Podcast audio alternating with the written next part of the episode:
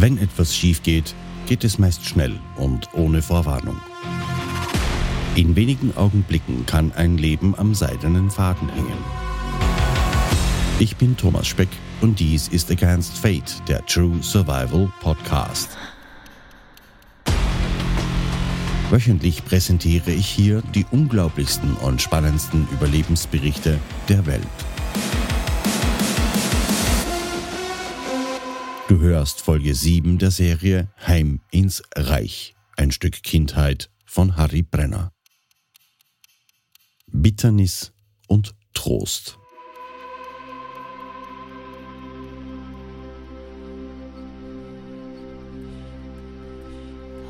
Am nächsten Tag wurden wir, Mutter, Ewald, Gerlinde und ich, in ein Altersheim nach Baden bei Wien gebracht.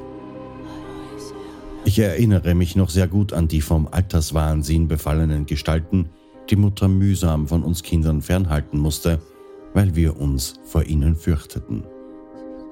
Nachdem wir uns drei Tage dort aufgehalten hatten, wurden wir nach Wiener Neustadt verfrachtet, in ein zum Teil von Bomben beschädigtes Haus, in dem bereits eine Mutter mit zwei erwachsenen Töchtern hauste.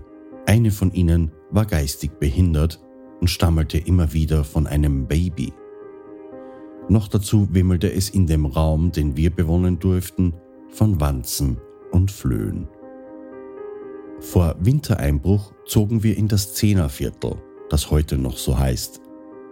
Unsere Unterkunft bestand aus einer Glasveranda und einem winzigen Raum, den wir anfangs zu fünft zum Schlafen teilten. In der Veranda fehlten zum Großteil die Glasscheiben, die schon während des Krieges und danach durch Papier ersetzt worden waren. Und gerade diesen strengen Winter 1946 auf 47, der bekannterweise in den letzten 80 Jahren zu den kältesten zählte, verbrachten wir in diesem Notquartier. Während des Winters besuchte uns Vater einige Male, davon ist mir ein Besuch unvergesslich. Meine Eltern stritten heftig, Vater schlug auf Mutter ein, Sie versuchte sich eine große Schere in die Brust zu stoßen, was Vater noch in letzter Sekunde verhindern konnte. Ich stand zwischen den beiden, zitterte vor Angst und fürchtete mich zu Tode, dass Mutter sich etwas antun könnte, was sie auch später immer wieder versuchte.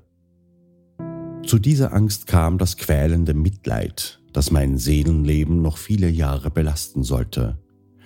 Abends, wenn wir zu Bett gingen, schlief Ewald, der neben mir lag, bald danach ein. Ich hingegen konnte keinen Schlaf finden. Ich hörte Mutter weinen, flehende Gebete an den Heiland richten, dann wieder weinen. So ging es viele Nächte. Erst wenn ich merkte, dass sie wirklich einschlief, fiel auch ich in einen Dämmerschlaf. Ich registrierte jedes Geräusch, das von meiner Mutter kam, und konnte auf diese Weise später einige Selbstmordversuche verhindern. Hinzu zu unserem Familienchaos kam noch, dass wir in dieser Stadt leben mussten, in der die Brutalität des vergangenen Krieges noch immer allgegenwärtig war. Unserem Schicksal war es anscheinend noch zu wenig, was wir bisher an Not und Elend durchgemacht hatten. Wiener Neustadt glich einem Trümmerhaufen. Es gab kaum ein Haus, das nicht beschädigt war. Obwohl es strengstens verboten war, krochen Ewald und ich in den Ruinen herum, um Holz zu sammeln und entdeckten dabei so manche Kuriosität. Die Alliierten hatten während des Krieges 58.000 Bomben über diesem Gebiet abgeworfen, die nicht nur den Flughafen und die Industrieanlagen, sondern auch die von der Zivilbevölkerung bewohnten Gebiete zum Ziele gehabt hatten. Die Opfer waren vor allem Kinder, Frauen und ältere Menschen. Meiner Meinung nach stellten sich damit die Siegermächte, allen voran Amerika und die Briten, auf die gleiche Stufe mit den Schergen des Naziregimes. Der Wiener Neustädter Dom, der die 700-jährige Geschichte und die kulturelle Vergangenheit der Bevölkerung symbolisierte, lag zum Teil in Schutt und Asche. Inmitten der zu Boden gestürzten Mauersteine lagen die schönen romanischen Steinumrahmungen und die hässlichen Fratzen der Wasserspeier, die einst die Kirche geziert hatten, schauten nun voller Schadenfreude aus den Trümmern. Auch die evangelische Kirche, deren Bekenntnis wir angehören, war nicht verschont geblieben. Um den Gottesdienst weiter ausüben zu können, stand neben der zerstörten Kirche eine Holzbaracke, die wir, solange wir in Wiener Neustadt lebten, fast jeden Sonntag aufsuchten. Hier trafen wir auch Pastor Schmidt wieder, den meine Mutter schon von ihrem ersten Aufenthalt in dieser Stadt kannte. Er war es gewesen, der ihr nach der Amputation ihres Beines und den darauf folgenden Komplikationen den letzten Segen hätte geben sollen und der ihr in dieser Zeit danach geholfen hatte, ihr seelisches Gleichgewicht wiederzufinden. Nun sahen sie sich nach fünf Jahren wieder und die Begrüßung war dementsprechend herzlich. Pfarrer Schmidt versuchte uns zu helfen, indem er uns Kleidungsstücke und Schuhe, die von gütigen Menschen aus vielen Ländern der Welt gespendet worden waren, gab und die wir mehr als dringend benötigten. Aber nicht nur wir Flüchtlinge lebten in Not. Auch die Menschen von Wiener Neustadt hausten in Ruinen, hatten kaum zu essen und dazu kam noch der strenge Winter, der alles verschlimmerte. Sie mussten nach der Einnahme der Stadt die Willkür der russischen Besatzung ertragen, die aus Verhaftungen, Plünderungen und Vergewaltigung bestand. Ihnen allen möchte ich an dieser Stelle meine Anerkennung und große Bewunderung aussprechen, denn auch damals, als die Russen den Rest der vorhandenen Fabrikanlagen demontierten und ihnen damit jegliche wirtschaftliche Grundlage nahmen, verloren sie nicht den Mut, verzweifelten sie nicht. Zu der extremen Kälte, unter der wir fürchterlich litten, und dem Umstand, dass Mutter es nicht und nicht begreifen wollte, dass sich ihr Mann von ihr getrennt hatte, kam noch ein Brief von meinem Bruder Gerhard aus dem Gefängnis von Scherding hinzu. Gerhard war mit dem letzten Transport, den Vater gemeinsam mit den Russen zusammengestellt hatte, aus der Tschechei nach Österreich gekommen und hätte danach eigentlich in Pernitz mit Vater und dessen Lebensgefährtin leben sollen.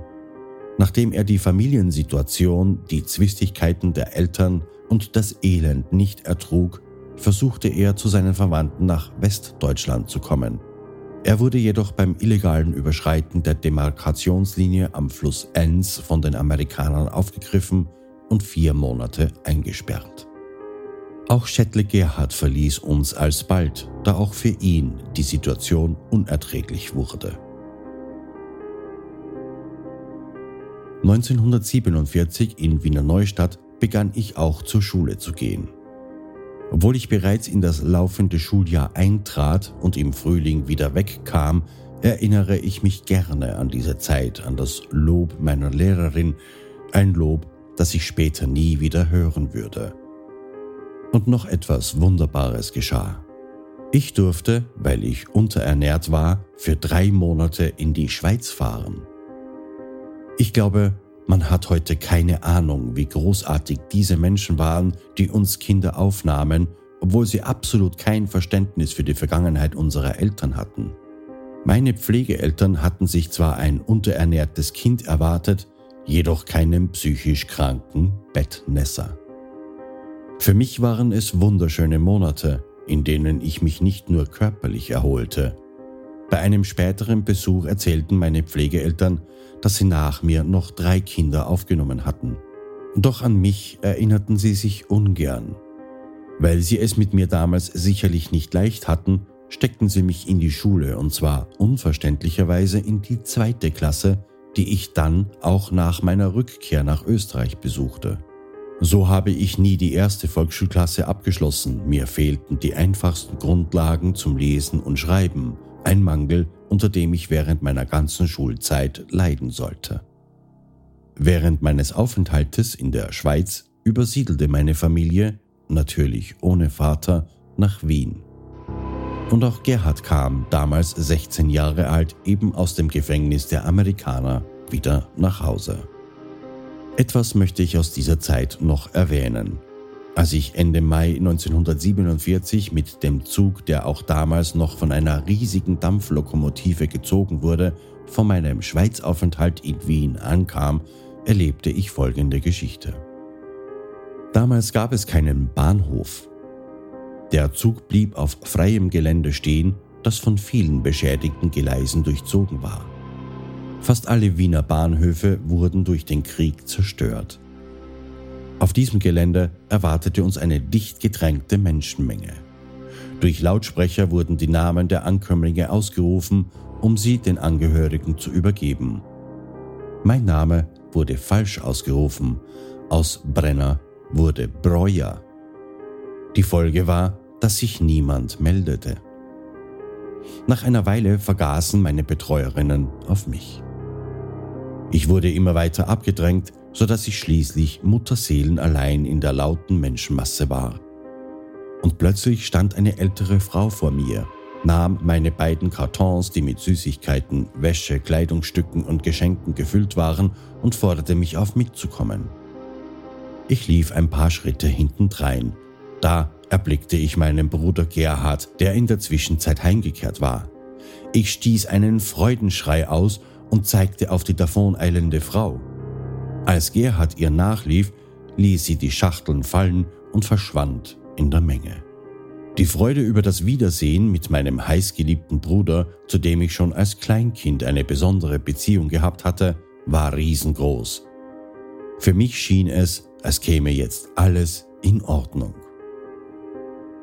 Unser neues Zuhause lag in der russischen Zone, im ehemaligen 25. Wiener Gemeindebezirk, und zwar in dem Dreieck das heute aus Abfahrttangente Altmannsdorfer Ast, Steinseestraße und Altmannsdorfer Straße gebildet wird.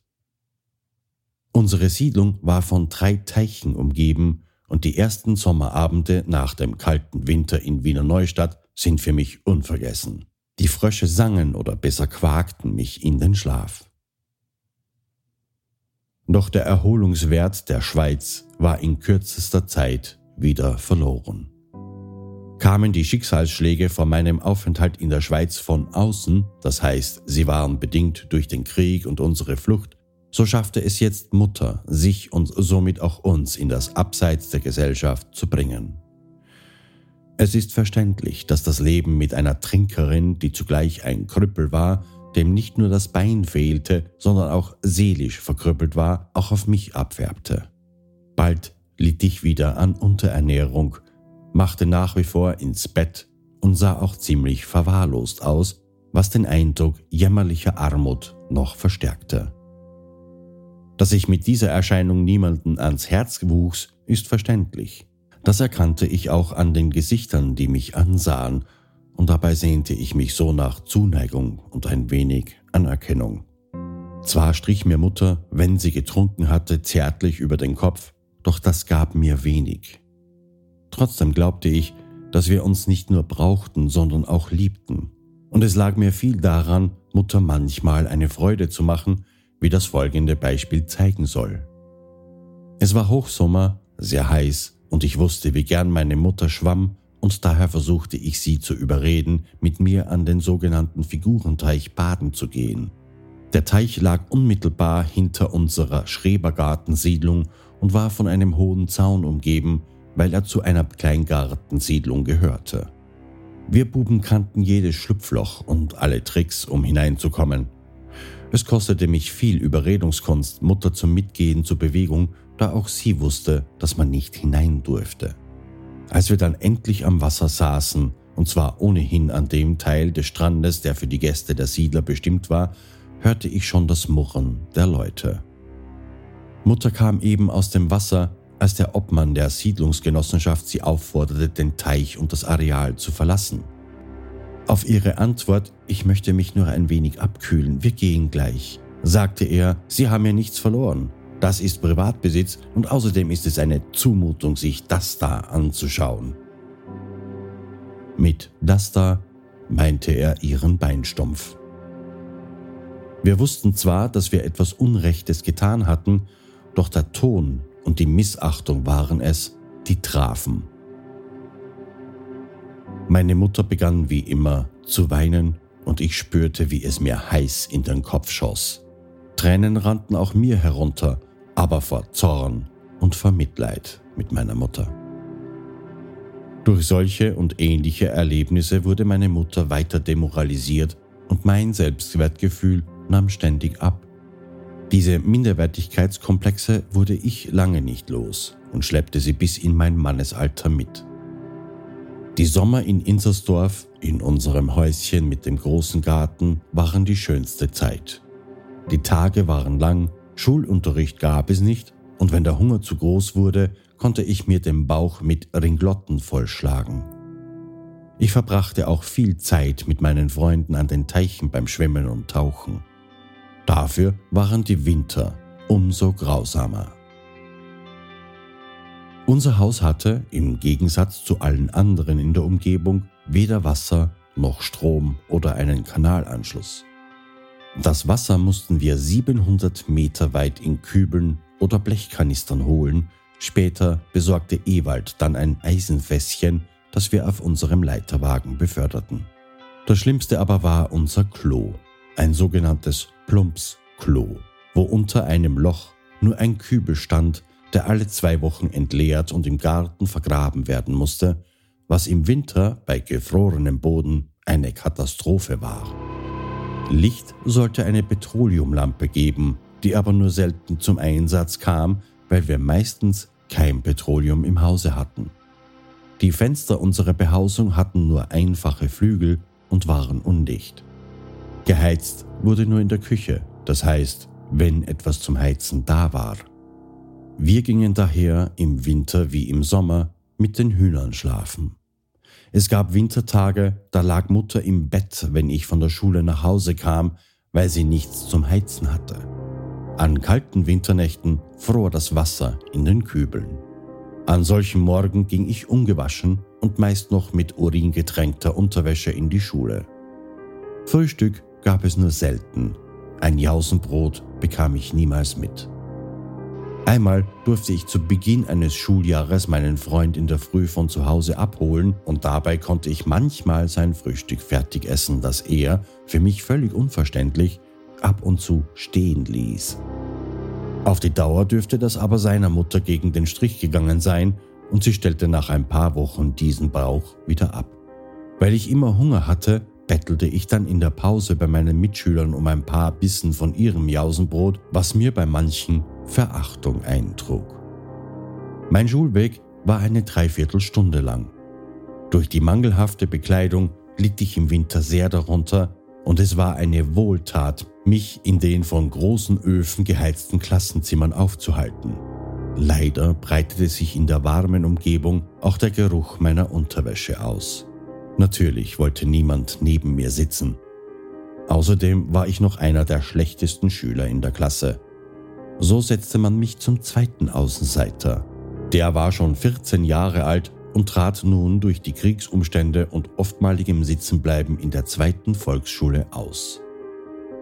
Er brachte mir als Achtjährigen noch den letzten Rest an Schlechtigkeiten bei, zum Beispiel das Rauchen und das Onanieren. Er war ein Produkt dieser Zeit und ihrer Umstände. Jahre später erfuhr ich, dass er mit 22 Jahren Selbstmord verübt hatte. Meine Lehrerin, die mich von der zweiten bis zur vierten Klasse begleitete, liebte ich über alles. Sie war eine der wenigen Menschen, die meine Situation durchschaute. Sie erkannte in mir nicht nur die schlechten Eigenschaften und sie half mir mit viel persönlichem Einsatz. Ihr verdanke ich letztendlich, dass ich die Volksschule beenden konnte. Aber auch diese geliebte Lehrerin enttäuschte ich. Sie erkannte mein Mal- und Zeichentalent. Wenn meine Zeichnungen nicht zu sehr verschmutzt oder verknittert waren, wurden sie an den Wänden im Schulgang aufgehängt, das einzige Erfolgserlebnis meiner Volksschulzeit. Und daher wollte diese Lehrerin, dass ich nach dem Schulunterricht einen Mal- und Zeichenkurs besuche. Zweimal war ich dort und kam jeweils um vier nach Hause. Nicht nur, dass mir die Freizeit viel wichtiger war, saß auch meine Mutter schon auf Nadeln, damit ich ihr bei den notwendigsten Arbeiten zur Hand ginge. Hatte sie schon kein Interesse an meinen Schulerfolgen, noch viel weniger an meinem außerordentlichen Zeichenunterricht. Wichtig war nur das tägliche Fressen. Damals gab es die sogenannte Ausspeisung in den Schulen, von der ich besonders profitierte. Es war für Kinder wie mich ein Segen, dass es so etwas gab. Ich konnte kaum die Zeit erwarten, in der ich meinen Blechnapf gefüllt bekam, den ich mir aus Draht und einer Blechdose selbst angefertigt hatte. Da ich ja weder ein ordentliches Frühstück noch eine Jause bekam, war es für mich die erste Mahlzeit, mit der ich halbwegs satt wurde, und manchmal konnte ich sogar Mutter etwas nach Hause mitbringen. Im Winter konnte es dann passieren, dass das Essen im Blechgeschirr einfror. War ich nach der Schule zu Hause, begann das Zureichen, Wegtragen, Einkaufen und vor allem das Wasser holen. Eine andere Arbeit war das Schrubben unserer Holzböden. Wasser holen und Wasser wechseln gehörte sowieso zu meinen Aufgaben. Beim Schrubben kniete Mutter mit ihrem einen Bein auf dem Boden und musste sich mit einem Arm abstützen, um das Gleichgewicht zu halten. Wenn sie müde wurde, ließ sie sich auf die Seite und damit ins Nasse fallen. Dieser Anblick tat mir weh und so nahm ich ihr manchmal diese Arbeit ebenso ab. Mir ist heute unverständlich, dass ein Kind mit acht Jahren einen mit 20 Liter Wasser gefüllten Blechkanister diesen weiten Weg geschleppt hat, ohne körperlichen Schaden zu nehmen. Wenn ich mir heute Kinder mit acht Jahren ansehe, die wesentlich größer und auch wohlgenährter sind, kann ich mir nicht vorstellen, sie mit solchen Aufgaben belasten zu können. Ja, die Zeit prägt ihre Kinder. Für mich die schlimmste Arbeit war, den Latrinekübel auszuleeren.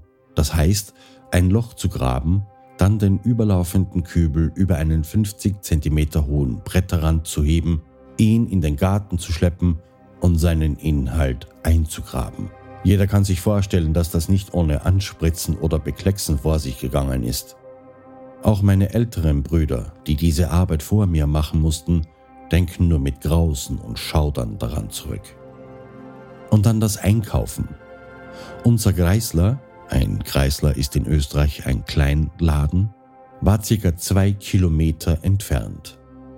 Es hätte ja auch einen näheren gegeben, aber der ließ uns nicht mehr anschreiben. Auch unserer war manchmal ungehalten, vor allem am Monatsende. Wenn ich dann den Laden betrat, sah er mich argwöhnisch an, um mich dann vor allen Leuten anzufahren, dass ich nichts mehr bekäme, wenn ich kein Geld mit hätte. Deine Mutter soll weniger rumtrinken, dann braucht ihr nicht so viel anschreiben lassen. Jeden Tag ein Viertel rum. Natürlich schämte ich mich jedes Mal bei solchen Vorwürfen, konnte es mir aber nicht verkneifen, ihm ein paar freche Antworten zu geben, was ihn wiederum in seinem Vorgehen bestärkte. Dazu ist zu sagen, dass damals viele Leute anschreiben ließen und dass meine Mutter jedes Mal ihre Schulden abdeckte, wenn sie auch ihren Rahmen überzog und manchmal unpünktlich war. Wie oft habe ich mich geweigert, einkaufen zu gehen und mit Mutter gestritten, weil ich genau wusste, was auf mich zukommen würde. Einerseits wollte ich mich nicht wieder den berechtigten Vorwürfen des Kreislers aussetzen, andererseits wusste ich auch, dass ich Mutter in eine verzweifelte Situation brachte, wenn ich nicht ginge. Nicht nur, dass wir dann nicht zu essen gehabt hätten, brauchte sie auch ihre tägliche Rumration. Wenn ich dann vom Einkauf nach Hause kam, nahm sie als erstes die Rumflasche aus der Tasche, füllte ein Glas voll und trank es, von mir abgewandt, auf einmal aus. Sie schämte sich, wenn man ihr beim Trinken zusah. Durch das enge Beisammensein mit meiner Mutter erkannte ich sofort an ihren Augen, ob sie schon getrunken hatte, auch wenn es nur eine geringe Menge war. Hatte sie bereits getrunken und ich musste ihr dann später vom Kreisler nachholen, so wusste ich auch, dass ich sie an diesem Tag nicht mehr verlassen konnte. Sie saß dann in der Küche beim Fenster und starrte auf die Straße. Das waren die Augenblicke, wo mir wieder die Angst aufstieg. Sie begann dann ihre Leidensgeschichte zu erzählen und verfluchte den Tag, an dem sie geboren wurde. Sie verfluchte Vater und seine Lebensgefährtin Mitzi, dazwischen weinte sie bitterlich, was mir am meisten zusetzte. In diesen Stunden schwankte sie zwischen abgrundtiefem Hass und unendlicher Traurigkeit. Und damit gelang es ihr, in mir eine große Abneigung gegen meinen Vater und Mitzi hervorzurufen, eine Abneigung, die mir später noch sehr schaden sollte. War sie dann betrunken, versuchte ich sie ins Bett zu bekommen, denn wenn sie einschlief, war für mich alles in Ordnung. Dieses ins Bett bringen war äußerst anstrengend. Mutter hatte nämlich trotz ihres fehlenden Beines noch immer ein ziemliches Gewicht. Ich zerrte sie also vom Sessel hoch, musste dabei darauf achten, dass sie nicht umfiel und schob ihr dann schnell die Krücken unter die Achseln und balancierte sie zum Bett. Fiel sie mir um, war es wirklich Schwerstarbeit, sie wieder aufzurichten. Bringt ein Erwachsener einen Betrunkenen kaum ins Bett, so kann man sich vorstellen, was es für einen acht- oder neunjährigen heißt, eine betrunkene Einbeinige ins Bett zu schaffen.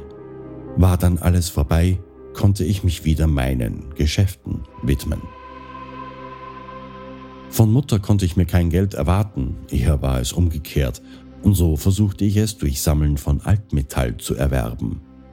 Zum Vergleich, ein Hilfsarbeiter verdiente damals zwischen 100 und 150 Schilling in der Woche, und wenn ich Glück hatte und meine Raubzüge durch Gärten und öffentliche Anlagen mein Wagerl füllten, so konnte ich es an manchen Tagen bis auf 20 Schilling bringen. Voller Stolz zeigte ich das Geld Mutter und meinen Brüdern. Ihnen konnte ich damit allerdings nicht imponieren, weil sie genau wussten, dass ich das Altmetall meistens gestohlen hatte, und sie machten Mutter und mir heftigste Vorwürfe. Meine Mutter jedoch lobte mich und verstand es so, mir das Geld abzuknöpfen. Ich hatte zwei Arten von Sammeltouren. Bei der einen fuhr ich mit meinem Leiterwagel zu den Ziegeldeichen am Wienerberg. Wo sich heute die Firmen Coca-Cola, Livers und das große Philips-Gebäude befinden, war damals ein riesiges Areal mit großen und tiefen Lehmgruben, die sich im Laufe der Zeit mit Wasser gefüllt hatten. Diese Lehmgruben entstanden im vorigen Jahrhundert, als man nach dem Schleifen der Wiener Basteien die neue Ringstraße mit ihren Prachtbauten errichtete und dabei eine Unmenge von Ziegeln benötigte. Unmittelbar nach dem Zweiten Weltkrieg war dieses Gebiet, wie man heute sagen würde, ein Freizeitzentrum. Im Herbst gab es ein Wetteifern mit selbstgebastelten Drachen, die in den verschiedensten Farben und Formen hoch am Himmel tanzten. Aus den Männern, die den Krieg überlebt hatten, wurden hier wieder Kinder. Sie benahmen sich ganz so, als hätten sie ihre Hausaufgaben gemacht und durften nun spielen. Es war eine bescheidene Zeit. Und im Sommer war das Areal ein beliebtes Badegebiet. In den weichen Mulden der Wiesen lagen abgerackerte, magere Körper, die sich sonnen ließen. Und zeitweise hörte man schon amerikanische Musik aus tragbaren Grammophonen, das natürlich von Jugendlichen umlagert war, die ihre ersten Boogie-Schritte übten. Für die ältere Generation waren sie die Schlürf und die Musik eine unmögliche Negermusik. Nach dem Krieg begann man, die zahlreichen Teiche mit Bombenschutt und Müll zuzuschütten. Es dauerte Jahre, bis so ein Teich aufgefüllt war. Eben diese Müllhalten, die bis zu 20 Meter hoch und oft eine Breite von bis zu 400 Metern hatten, waren eine meiner Sammelplätze. An manchen Stellen der hiesigen Müllberge brannte es. Dicke Rauchschwaden zogen über die Deponie, den Gestank brauche ich erst gar nicht zu schildern, und Ratten huschten von einem Versteck zum anderen. Männer und Frauen stocherten nach Brauchbarem suchend die Halden ab. Jeder hatte einen klar abgesteckten Bereich, den er ausbeuten durfte. Alles war gut organisiert. Sie legten sich auch Lagerplätze an, wo sie ihr gesammeltes Gut bewachten.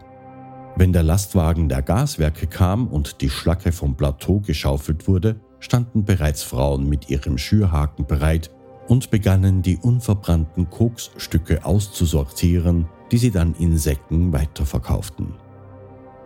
Dort, wo der Bombenschutt abgeladen wurde, war es möglich, Wasserleitungsrohre oder einen Messinghahn eine alte Gusspfanne und vielleicht auch einen Stahlhelm zu finden.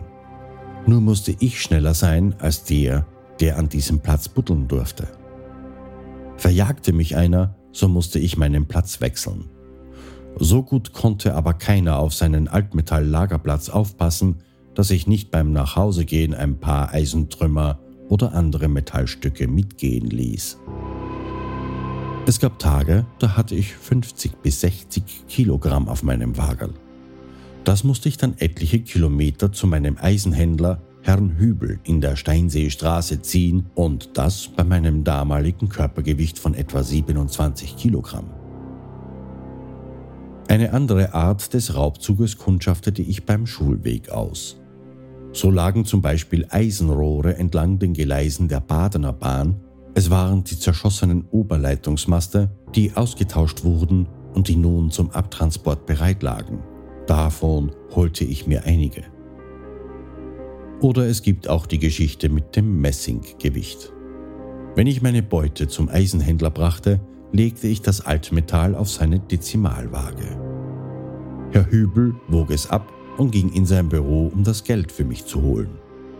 In der Zwischenzeit stahl ich ihm schnell ein Messinggewicht von der Waage, ersetzte es durch ein Gusseisengewicht und warf das Messing über den Zaun auf die Straße.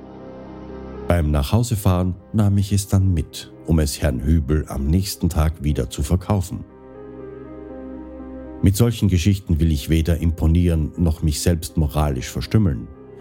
Ich möchte damit aufzeigen, wie Kinder durch mangelnde Erziehung, durch ein moralisch geschädigtes Umfeld und angespannte soziale Missstände aufhören, Kinder zu sein und durch Taten, die bereits am Rande der Kriminalität liegen, am täglichen Existenzkampf teilnehmen. All die beschriebenen Zustände spiegelten sich auch in meinem Kindergesicht wider. Solche Kindergesichter begegnen uns heute in Kolumbien, Bolivien, Nepal und so weiter. Es sind Kinder, abgedrängt an den sozialen Rand der Gesellschaft, die sich ihren Lebensunterhalt nur auf kriminelle Weise verdienen können. Dazu kommt, dass sie auch ihre Vorbilder nur in diesem Milieu suchen und sie mit fast nie ein geordnetes Leben kennenlernen. Je raffinierter und brutaler die Schilderungen ihrer Vorbilder sind, umso höher stiegen sie im Ansehen. Ans eigentliche Spielen, wie es Kinder in meinem Alter taten, dachte ich selten. Wenn die ersten Frühlingstage und die Sonne mir halfen, den hässlichen Winter zu vergessen, erinnerte ich mich an meine Lieblingsbeschäftigung. In unserem Garten brauchte ich nur ein paar Schaufeln tief zu graben und ein blaugrauer Ton kam zum Vorschein. Den befeuchtete ich so lange, bis er geschmeidig und formbar war. Dann zog ich mich an ein sonniges Platzl zurück. Meist war es unser Schuppendach. Vorher war es unbedingt notwendig, Mutter von meiner Abwesenheit zu überzeugen, ansonsten hätte ich sicherlich keine Ruhe gehabt. Und auf dem Schuppendach formte ich Tiere, Menschen, einen Bauern, der sein Pferd führt, eine Bäuerin, die man heute mit ihren riesigen Brüsten eher mit einer Fruchtbarkeitsgöttin vergleichen würde, ich versank in meine Fantasiewelt, die um vieles harmloser war als die Realität, in der ich leben musste. Heute ist es bei den Kindern eher umgekehrt. Die kleinen Figuren ließ ich dann an der Sonne trocknen und stellte sie in meinen gebastelten Bauernhof. Der einzige Mensch, der meine kleinen Tonfiguren je bewunderte, war meine fünfjährige Schwester. Sie hätte so gern mit ihnen gespielt, doch ich ließ sie nicht, weil ihr doch immer wieder eine zu Boden fiel und weil der Ton ungebrannt war, zerbrach er auch leicht. Es sollte über 20 Jahre dauern, bis ich mich an meine kleinen Tonfigürchen erinnerte, ohne zu ahnen, welche Bedeutung sie in meinem Leben noch spielen würden. Meine Schwester Gerlinde wurde von uns allen verwöhnt, war sie doch die jüngste von uns Vieren und noch dazu ein Mädchen. Auch Mutter versuchte sie den Umständen entsprechend zu verhätscheln. An mir hing Gerlinde besonders. Erstens stand ich ihr altersmäßig am nächsten und dann, was sie mir viel später gestand, war es nie langweilig mit mir. Viel haben wir gemeinsam unternommen. Einmal machten wir einen Praterbesuch, den wir beide nie vergessen werden. Wir waren damals acht und fünf Jahre alt. Von irgendeiner Aktion waren mir zwölf Schillinge übergeblieben und ich hatte der Kleinen schon oft einen Praterbesuch versprochen. Und weil an diesem Frühlingssonntag so schön Wetter war, wollte ich mein Versprechen einlösen.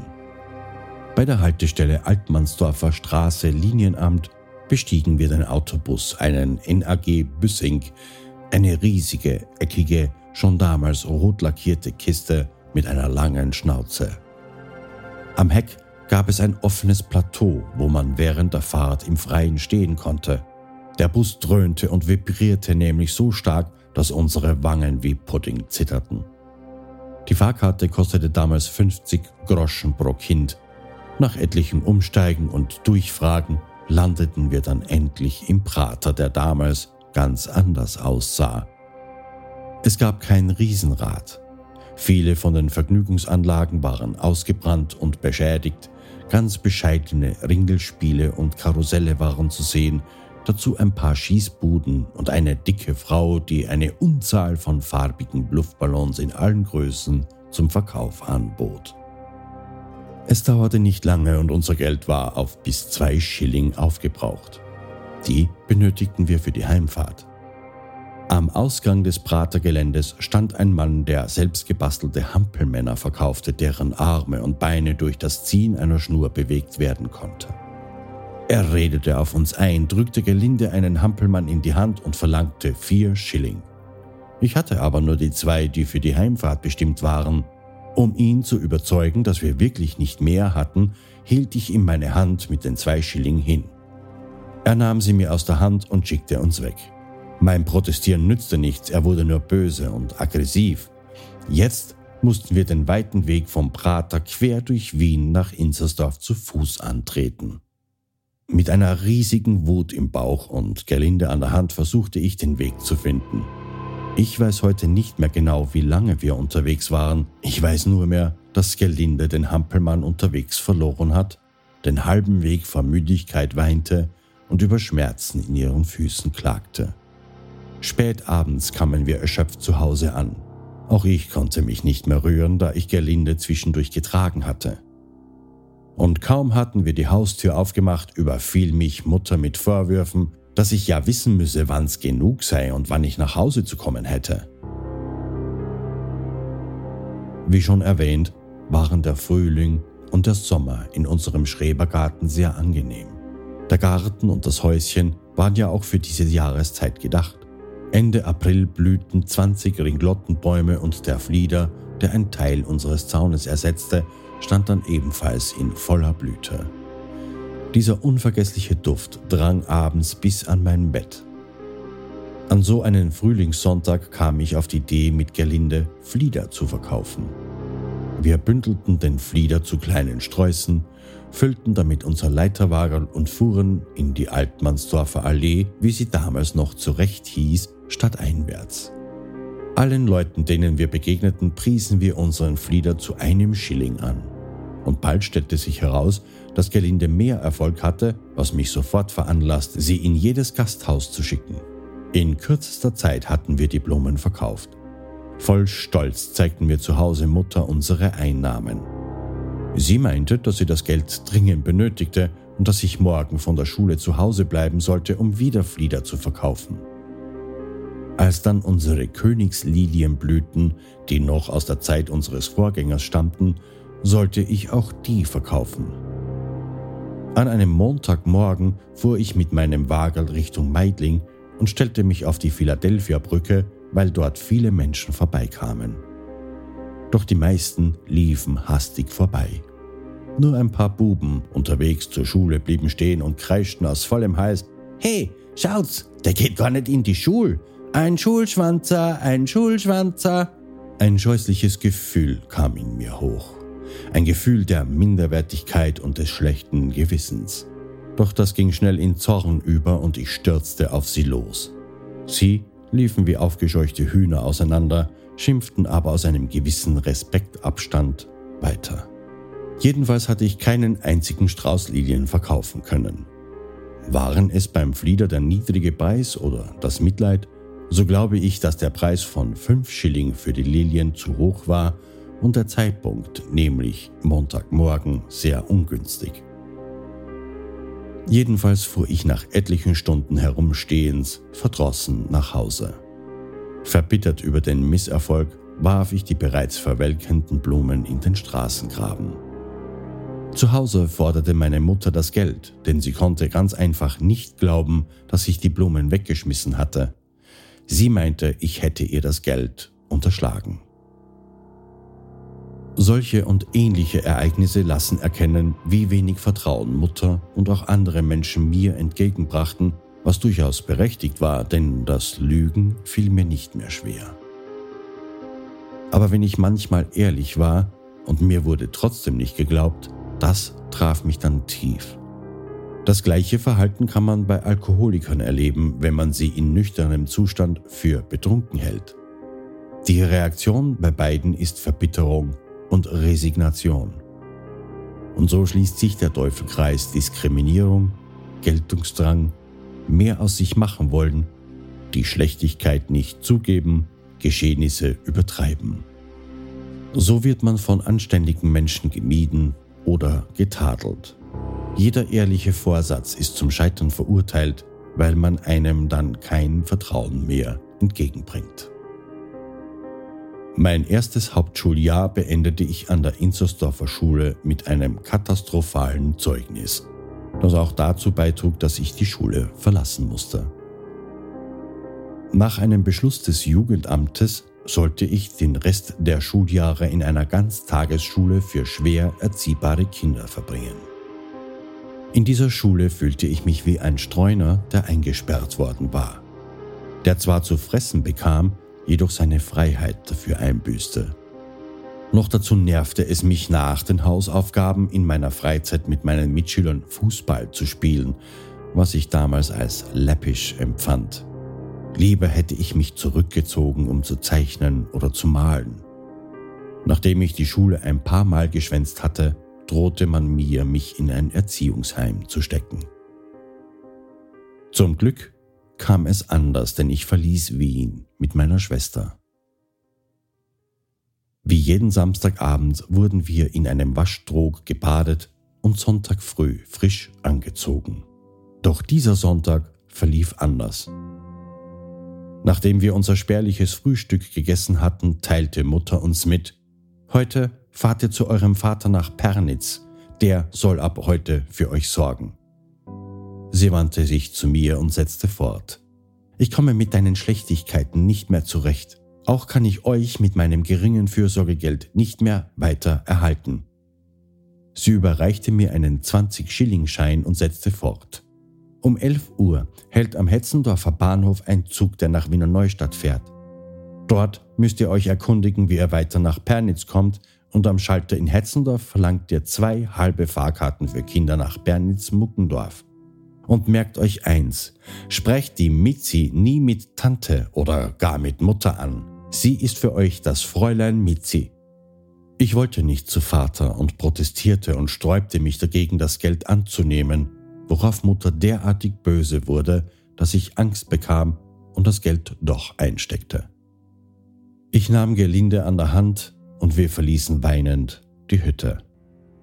Wir gingen die Altmannsdorfer Straße Richtung Innenstadt und noch vor der Breitenfurter Straße blieb ich stehen, schaute mich um und versteckte den Geldschein unter einem großen Stein, der unter einem Schrebergartenzaun lag.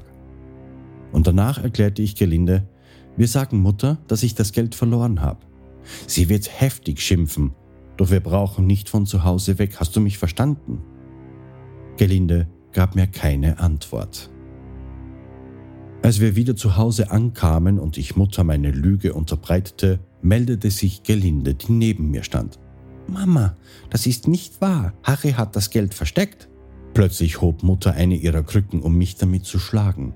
Doch ich floh in den Garten, wobei sie mir nachschrie, Nimm deine Schwester und verschwinde und komm ja nicht mehr zurück. Erst als wir im Zug saßen, wich allmählich meine Traurigkeit. Zum Glück hatten wir uns schon in Hetzendorf einen Fensterplatz gesichert, wodurch die Fahrt mit dem Bummelzug kurzweiliger wurde und unsere traurigen Gedanken in den Hintergrund traten. Während der Fahrt sprach uns eine Frau an, die überrascht war, als ich ihr erzählte, dass wir alleine unterwegs zu unserem Vater waren, der in Pernitz wohnte. Ja, wisst ihr denn, wo ihr umsteigen müsst? fragte sie. Nein, antwortete ich, Der Schaffner weiß es sicher, ich, ich werde den fragen. Besorgt sah sie uns an und meinte, ich bin aus Wiener Neustadt.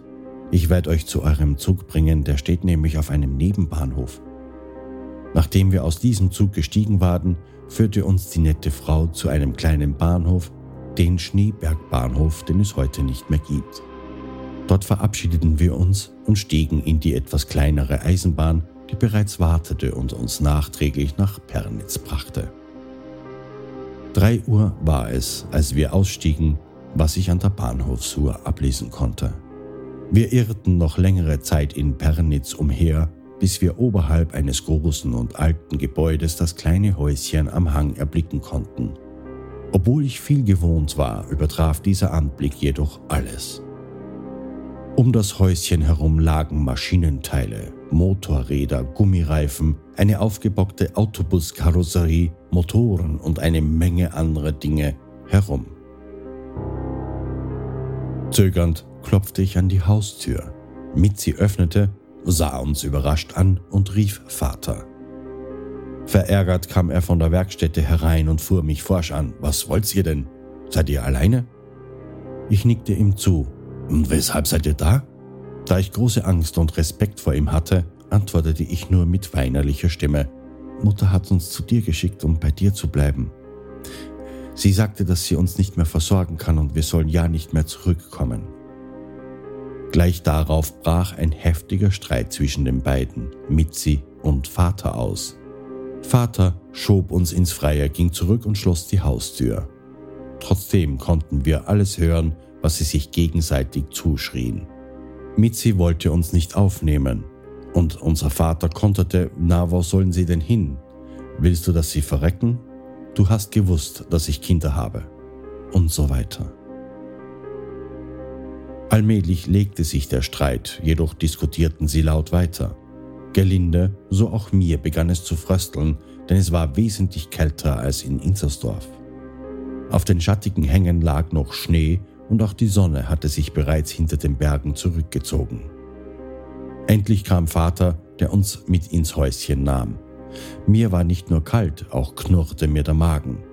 Wir sind hier viel Leute, wir haben nicht viel Platz, deswegen wissen wir noch nicht, wo ihr später schlafen werdet. Morgen reden wir noch einmal darüber. Danach verließ er uns und ging weg. Ohne mit uns ein Wort zu wechseln, bereitete Mitzi uns ein Abendessen. Wer hätte damals gedacht, dass dieses Piestingtal, wo wir vor Jahren ins erste Lager gepfercht wurden, nach all den schwierigen Umständen einmal meine Heimat werden und Gelinde von dort aus in die weite Welt hinausziehen und Österreich für immer verlassen würde? Um meine Geschichte fortzusetzen, der jahrelange Hass, mit dem Mutter Mitzi und Vater verfolgte, vergiftete auch meine Kinderseele und verbarg mir lange Zeit die Sicht zur Wahrheit. Es mussten viele Jahre verstreichen, damit ich diese Vergangenheit ehrlich, gerecht und emotionslos annehmen konnte. Gelinde und ich traten in der zweiten Hälfte des Schuljahres 1950 in die Pernitzer Schule ein und es folgte, wie in jeder Schule, in der ich als Neuling eintrat, stets das gleiche Ritual wie im Tierreich. Man wird von den Stärksten in der Klasse angepöbelt oder herausgefordert. Um dem gerecht zu werden, gab es drei Möglichkeiten. Die erste, man unterwirft sich und war stets der Prügelknabe, oder man stellte sich und prügelte sich mit dem Herausforderer. Die letzte Möglichkeit, die ich zumeist anwandte, ich zeigte ganz nebenbei dem Aufsässigen meinen Bizeps. Bereits als Zehnjähriger hatte ich gegenüber anderen Buben eine stark ausgeprägte Muskulatur, wodurch mir manche Prügelei erspart blieb. Erst nach einem Jahrzehnt erkannte ich, wie gut es unser Schicksal gemeint hatte und uns noch rechtzeitig nach Pernitz geleitet hat. Vor allem hat es mir dabei geholfen, dass ich wegkam von diesem kriminellen Umfeld und mir die Einlieferung in die Erziehungsanstalt erspart blieb. Meine Klassenkameraden, Lehrer und Freunde trugen dazu bei, so auch Vater mit seiner Unerbittlichkeit, dass ich zurück in die Gesellschaftsordnung fand. Auch der ländliche Raum mit der ethischen, moralischen und glaubensorientierten Bevölkerung tat meiner verletzten Seele und Psyche gut. Noch dazu hatte ich genügend Zeit, um einigermaßen wieder gesund zu werden. Mein Kindheitserlebnis ist eines von Millionen von Kindern, von denen die Mehrzahl noch viel schlimmere Schicksale durchleben musste, die nicht wie ich den Rest des Lebens in Freiheit oder Frieden leben durften und nachträglich einen gewissen Wohlstand genießen konnten, der für viele Kinder auf unserer Welt verwehrt bleibt. Ich bin somit am Ende meiner Kindheitsgeschichte, die sich nach wie vor so oder so ähnlich auf der Welt wiederholt. Ich frage mich, was geht in solchen Köpfen vor, die ohne Skrupel Millionen von Menschen töten, die selbst Väter von Kindern und Familien sind und trotzdem kein Mitleid kennen, die fern von Menschlichkeit ihre abstrakte Vorstellung verfolgen und stets süchtig nach Macht und Geltung streben. Sind diese nicht auch geistig krank?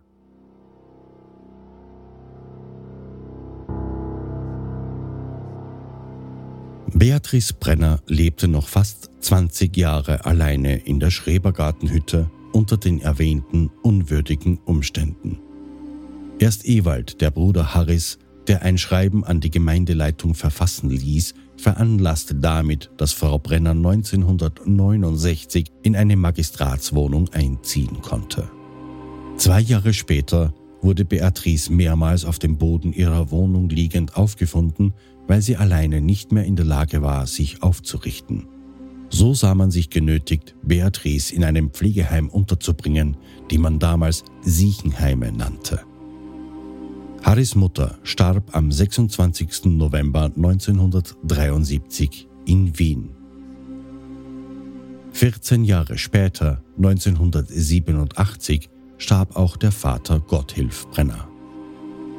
Als später im Jahr 1989 der Pflegeskandal im Pflegeheim Leins aufflog, erinnerte sich Harry, dass seine Mutter ihn oft angefleht hatte, er möge sie nach Hause bringen, weil die da die Menschen umbringen, indem sie ihnen Wasser in den Mund schütteten.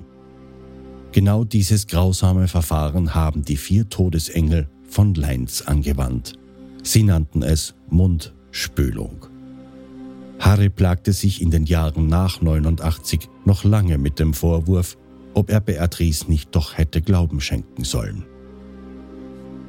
Ich lasse diese Serie der Lebenserzählung Harry Brenners mit seinen Worten enden, die er mir, nachdem er mir das Manuskript überließ, zusandte.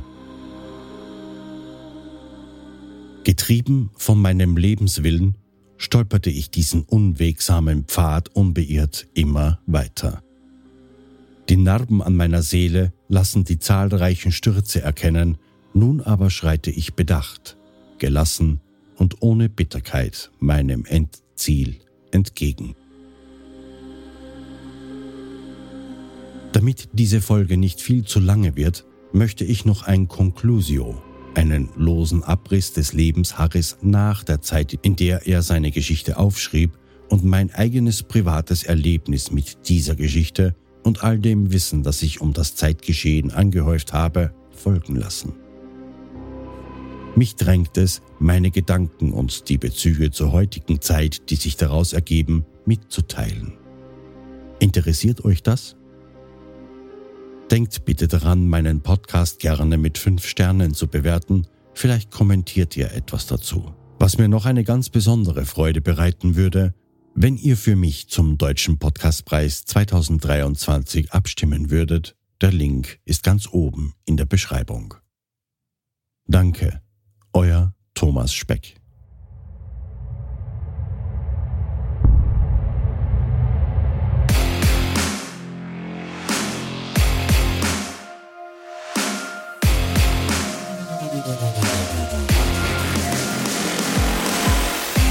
Against Fate gegen das Schicksal.